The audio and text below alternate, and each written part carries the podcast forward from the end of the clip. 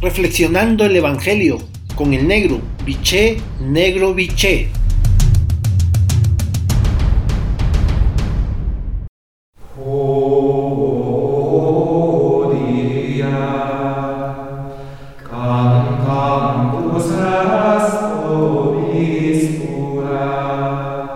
Buen día hermanos y hermanas. Hoy el Evangelio de Mateo en su capítulo 13, versículo 54 al 58, la frase central es la siguiente.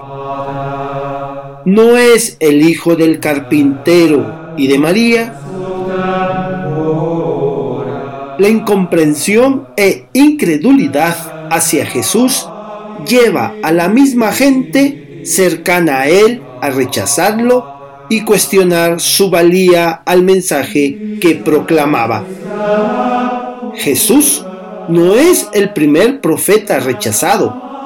Ya Jeremías había sufrido algo muy parecido en su momento y por lo mismo en nuestro tiempo. Cuando ejercemos nuestro ser profético exhortando, anunciando o denunciando. No nos sintamos desanimados cuando, como a Jesús o los profetas, nos rechazan hasta los más cercanos en quien creíamos podíamos sentir seguridad. El problema es que la gente no esperaba en tiempo de Jesús, de Jeremías o en, los nuestros que podamos hacer hazañas fuera de nuestra capacidad que ellos piensan tenemos.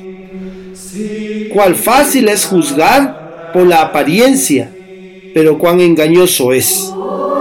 En nuestros ambientes, el apellido o el origen tiene más peso que lo que uno es o hace. Caemos en el mismo error de todos los tiempos. ¿De dónde saca todo esto?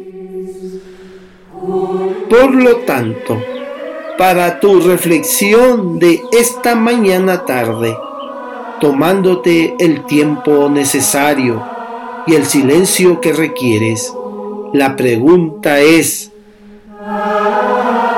¿cuántas veces me dejo seducir por las apariencias?